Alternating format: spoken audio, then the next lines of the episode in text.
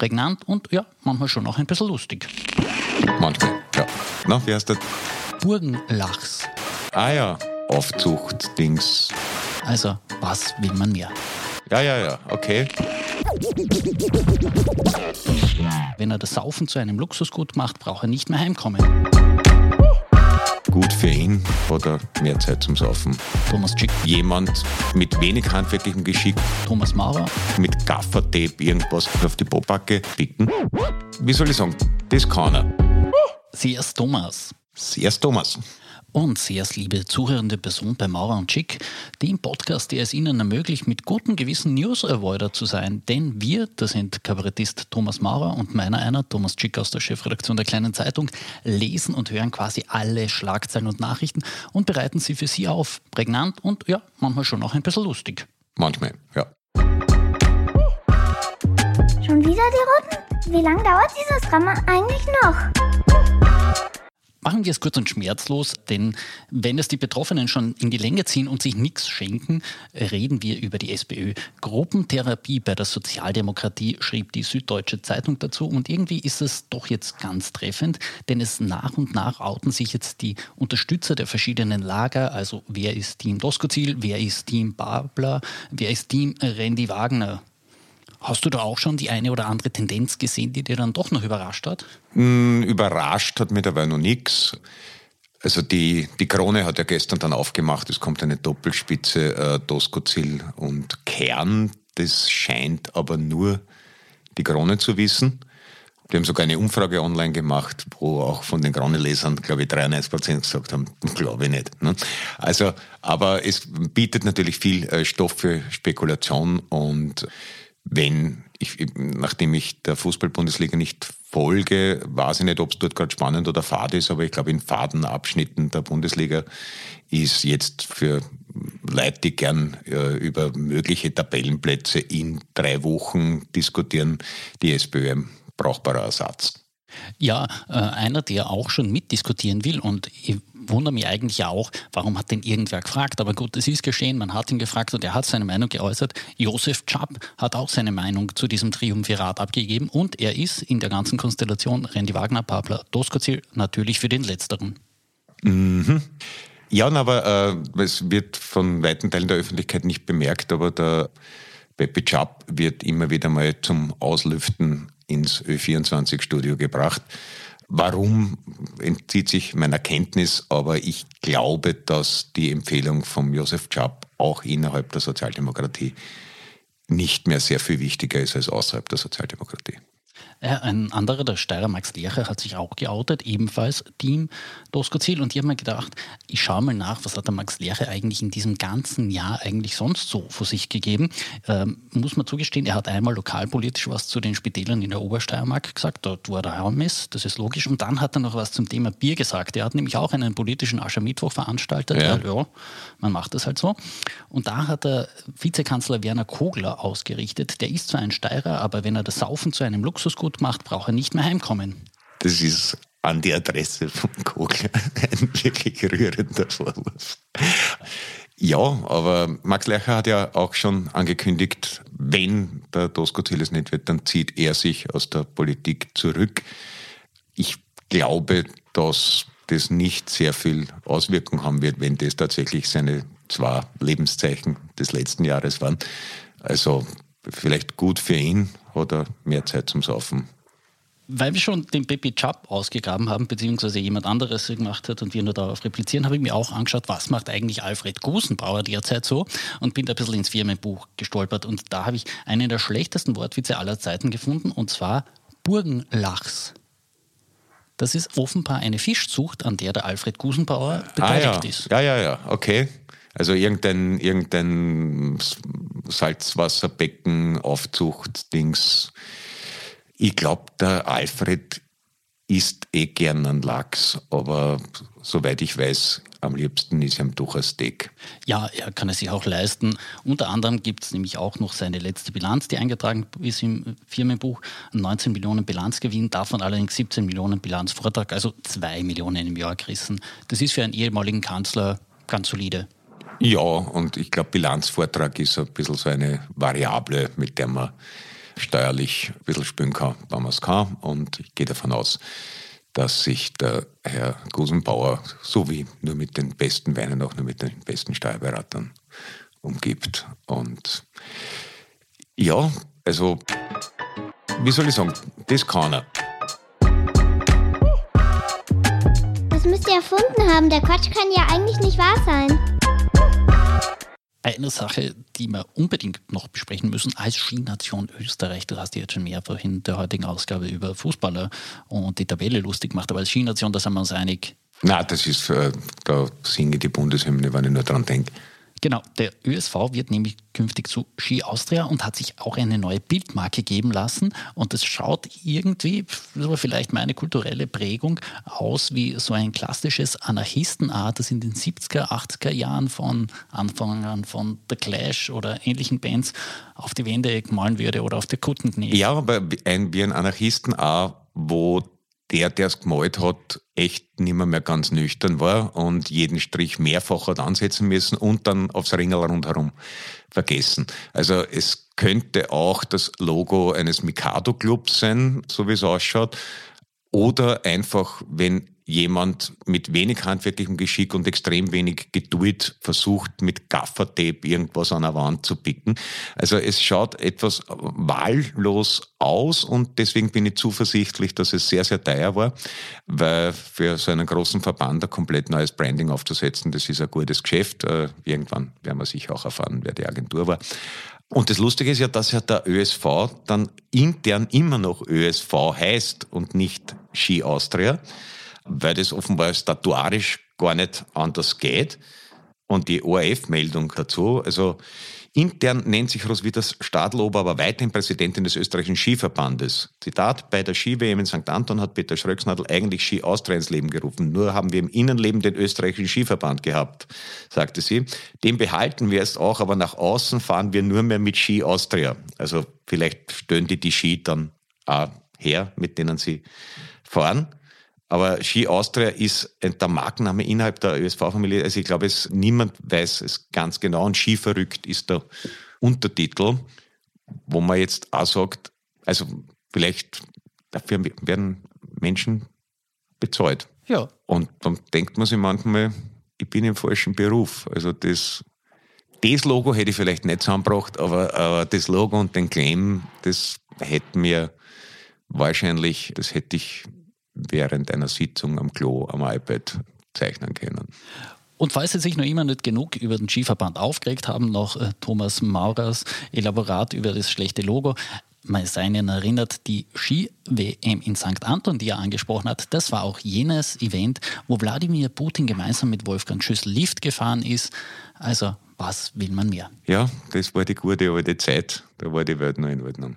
Ostern ist ja die Zeit, wo man ins heilige Land blickt, heuer allerdings nicht zum christlichen Selbstzweck, sondern weil man dort zuschauen kann, wie ein Rechtsstaat demontiert wird. Seit drei Monaten demonstrieren die Menschen in Israel auf den Straßen gegen eine Justizreform.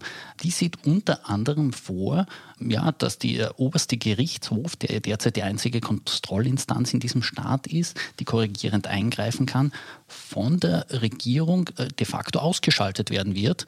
Und das ist einfach unglaublich zuzuschauen, wie da wirklich eine, ja, natürlich auch von außen bedrohte Demokratie es schafft, sich im Inneren dann nochmal selber die Demokratie abzuschaffen. Naja, ich glaube, das besonders Bemerkenswerte daran ist gar nicht so sehr, dass wir zuschauen können, wie eine Regierung versucht, den Rechtsstaat auszuschalten, weil das haben wir in letzter Zeit ein paar Mal beobachten können, auch innerhalb der Europäischen Union. Das Bemerkenswerte ist, dass sich da die Bevölkerung dagegen so massiv wehrt, dass die Netanyahu-Regierung jetzt mal zumindest zurückgesteckt hat. Also es ist wahrscheinlich nur der Versuch, ein bisschen Zeit zu gewinnen und zu hoffen, dass die Leute mehr werden und nicht mehr so viel auf die Straße gehen. Aber das, wie gesagt, wir haben äh, in Polen und in Ungarn gesehen, wie man sowas ohne Massendemonstrationen oder zumindest nicht ausreichend großen hinbekommt. Und das Bemerkenswerte ist dann tatsächlich doch die Wehrhaftigkeit einer Bevölkerung, der an der Demokratie was liegt. Und ich glaube, ins Rutschen gekommen oder warum der Netanyahu jetzt gebremst hat, war, dass auch große Teile der Armee, die in Israel verständlicherweise nochmal ein ganz anderes Standing hat als sonst wo, ebenfalls sich diesen äh, Demonstrationen angeschlossen haben und einfach gesagt, ich meine, wir stellen uns nicht an die Front für eine Demokratie, die hinter unserem Rücken abgeschafft wird. Also wie auch immer man die israelische Außenpolitik im Detail bewertet, aber das hat sicher ganz massiv dazu beigetragen, dass jetzt einmal vorübergehend der Herr Netanyahu sich einbremst. Und wie gesagt, das könnte ein, ein wichtiges Signal sein, weil es ist ja sozusagen nicht die wie schon erwähnt, nicht die einzige Demokratie westlichen Zuschnitts, wo ein paar drauf spitzen, dass man die, wie soll man sagen, die Verfahrenswege ein bisschen vereinfacht in der Gesetzgebung. Einer, der ganz besonders drauf spitzt, in Israel ein bisschen an den Verfahrenswegen zu drehen, sagen wir es mal ganz vorsichtig, ist der Minister für nationale Sicherheit Itamar Ben-Gvir. Er soll unter anderem eine eigene bewaffnete Miliz erhalten, die er Nationalgarde nennt. Und diese uniformierte Einheit soll eben nicht dem Polizeikommando unterstellt werden, sondern direkt auf ihn hören. Polizei, Geheimdienste und Militärs warnen jetzt äh, vor diesen, äh, dieser Nationalgarde, die man dann auch vermutlich gegen protestierende Menschen einsetzen würde. Davon kann man ausgehen und es geht wie so häufig im Kern darum, dass da eine komplett korrupte populistische Regierung mit ein paar Dingen aufgeflogen ist und dem Herrn Netanyahu, ähnlich wie dem Herrn Trump und ähnlich wie dem Herrn Orban, wann das mal aufgearbeitet würde, äh, schlicht und ergreifend Häfen droht und man dann im Zweifelsfall lieber den Staat über die Klippe gehen lässt oder zumindest die Demokratie, als die Konsequenzen dessen zu tragen, was man so im Laufe eines langen korrupten Politikerlebens ausgefressen hat. Also das Muster ist bis Trump das gleiche. Und vielleicht, äh, wenn das mal scheitern würde und dieses Scheitern ein bisschen eine Vorbildwirkung für andere Demokratien auf diesem Planeten hätte, dann wäre das, so arg es ist, eigentlich ein, endlich mal ein positives Signal. Weil man hat sich schon ein bisschen dran gewöhnt, wie das geht. Also man steht halt mit unmutiger Hilflosigkeit Herrn Orban gegenüber oder auch den ja, jetzt durch den Ukraine-Krieg ein bisschen unter den Wahrnehmungsradar geratenen, aber deswegen jetzt noch nicht eingestellten Versuchen der polnischen PiS, ebenfalls den Staat zur Parteisache zu machen. An das hat man sich gewöhnt. Und es ist gut, sich da nicht dran zu gewöhnen und äh, vielleicht manchmal erinnert zu werden, dass man theoretisch sich auch gegen die eigene Regierung wehren kann. Na, endlich eine Nachricht mit einer Frau. Aber was für eine? Die NASA schickt erstmals seit 41 Jahren wieder Menschen auf den Mond oder zumindest in dessen Nähe. Artemis 2 soll 2024 abheben. Ein Jahr später soll es dann auch wieder eine Mondlandung geben und erstmals wird eine Frau und eine nicht weiße Person auf dem Mond landen. Was hier in dieser Schlagzeile am interessantesten finde, Thomas, und es öffnet Raum für Spekulationen. Äh, es wurde unter anderem kommuniziert, man muss auch Daten sammeln über den Mond und dieser erste Flug dient auch dazu, mehr sozusagen mal auszutesten, wie sehr man sich dem Mond nähern kann. Warum um Himmels Willen muss man das alles neu finden, wenn man denn nicht schon einmal am Mond gewesen ist? Oder, und da kommen wir jetzt zur großen Spekulation, ist vielleicht alles gar nicht wahr? Naja, das wird jetzt schwierig, weil äh, Stanley Kubrick, der bekanntlich die erste Mondlandung verfilmt hat, ist ja nicht mehr unter uns. Also man muss halt schauen. Ich denke mir, der James Cameron wäre wahrscheinlich der geeignete Mann, weil die 3D-Renderings ja mittlerweile wirklich unglaubliche Dinge hervorbringen. Na, also Vielleicht versucht die NASA jetzt doch nochmal einen Fuß dort reinzukriegen, weil der Elon Musk ja gerade gehandicapt ist. Der hat ja schon länger den Plan gehabt, da ein, ein, ein Wochenendheisel zu bauen am Mond ist aber jetzt, glaube ich, durch sein Twitter-Engagement ein bisschen beschäftigt einerseits. Und ich glaube, das, was er für Twitter zu viel ausgeben hat, hätte ihm locker eine bemannte Mondmission finanziert. Aber vielleicht ärgert er sich manchmal. Hat damit jetzt nichts zu tun, aber ich habe heute gerade gelesen, dass jetzt nachweislich zum Beispiel auf offenbar auf Anweisung von Musk auf Twitter Nachrichten zur Ukraine systematisch unterdrückt werden. Aber das, egal, das ist. Aber das kann ja. ich nachvollziehen, denn seit geraumer Zeit bekomme ich ständig Katzen-Content sogar auf Twitter eingespielt. Naja, der, der, also der Florian Klenk ist zum Beispiel auf Twitter dazu übergegangen, Sachen oder auf Facebook auch, Sachen, die er wichtig findet, mit Katzenfotos zu versehen. Also zum Beispiel jetzt die, die Dichand-Ermittlungen waren mit einem flauschigen Babykätzchen illustriert und das scheint algorithmisch eine gute Idee zu sein. Du hast das Stichwort schon geliefert, bleiben wir dabei, die Dichand-Ermittlungen. Die Wirtschafts- und Korruptionsstaatsanwaltschaft in diesem Land, ja mittlerweile schon sattsam bekannt, hat eine Hausdurchsuchung bei heute, bei der Gratistageszeitung heute gemacht. Der Ermittlungsakt ist über 1500 Seiten dick und wie schon bei der Causa Österreich geht es auch hier darum, dass das Finanzministerium Inserate bezahlt haben soll und gleichzeitig soll es wohlwollende Berichterstattung für Sebastian Kurz gegeben haben. Alle Beteiligten bestreiten natürlich und es gilt die vollumfassende Unschuldsvermutung. Das sollte man an der Klausel natürlich immer mit dazu erwähnen. Interessant an der Causa Dichand ist allerdings noch ein Nebenstrang. Es sei bei diesen Gesprächen zwischen Kurz, Schmidt und dem Ehepaar Dichand, beziehungsweise Eva Dichand wird er immer genannt, auch um das Thema Privatstiftungsrecht gegangen. Also das, das finde ich spannend. Nein, es ist nicht es sei, sondern die Chats liegen ja vor. Es die ist. Chats liegen vor. Also man hat zumindest mal drüber reden müssen, ja.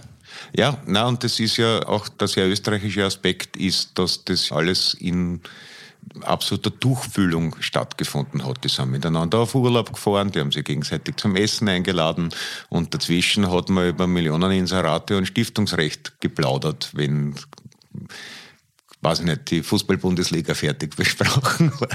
Also das ist schon von einer erheblichen Unverschämtheit so wie, wie das ausschaut, also die SMS der, oder was immer es waren, der Frau Dichand liegen ja vor und das lässt ganz wenig Interpretationsspielraum, wie was gemeint war. Sage jetzt einmal bei aller Unschuldsvermutung.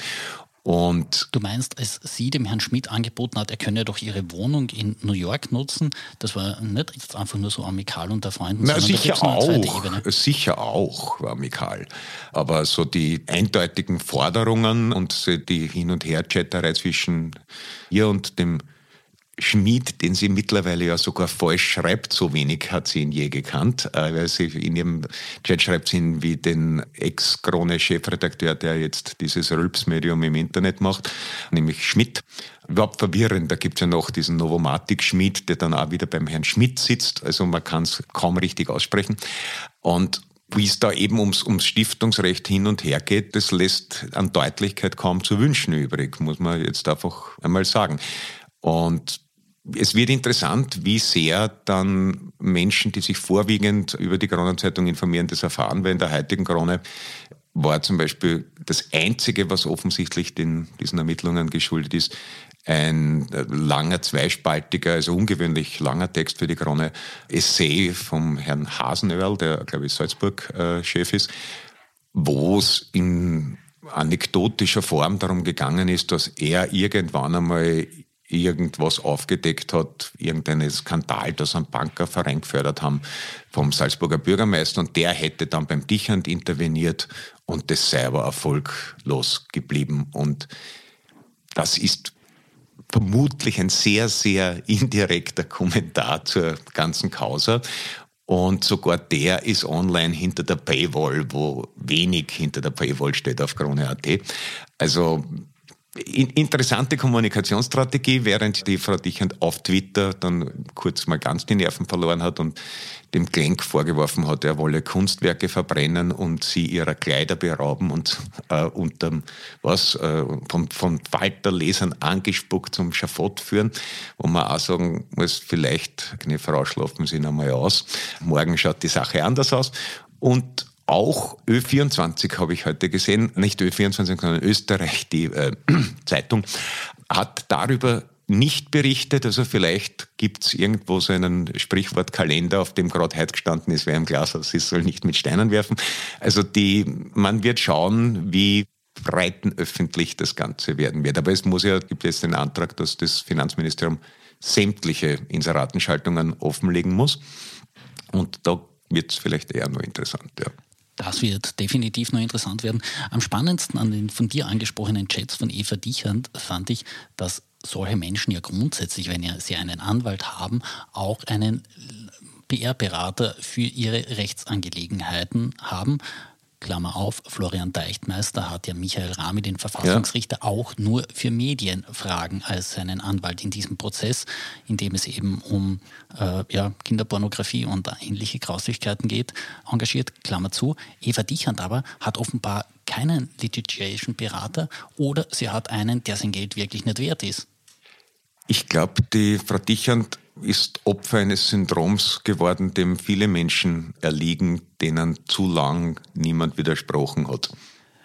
Wir müssen uns an dieser Stelle selber widersprechen, ja. denn ein Twitter-User hat uns aufmerksam gemacht auf etwas, äh, was mir gar nicht klar war, aber dankenswerterweise an den Herrn Robert, der uns da geschrieben hat, nicht Boaty McBoatface. Also das Boot wurde nicht Boaty McBoatface genannt, sondern das Beiboot wurde Boaty McBoatface genannt nach einer Internetkampagne.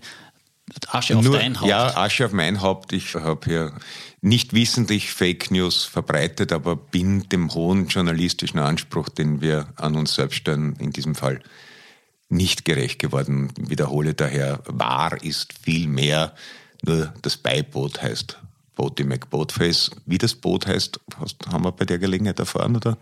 Na, aber, aber ich wir glaub, bleiben wir am Ball. Das Thema. Bitte, bitte schalten Sie nächste Woche wieder ein.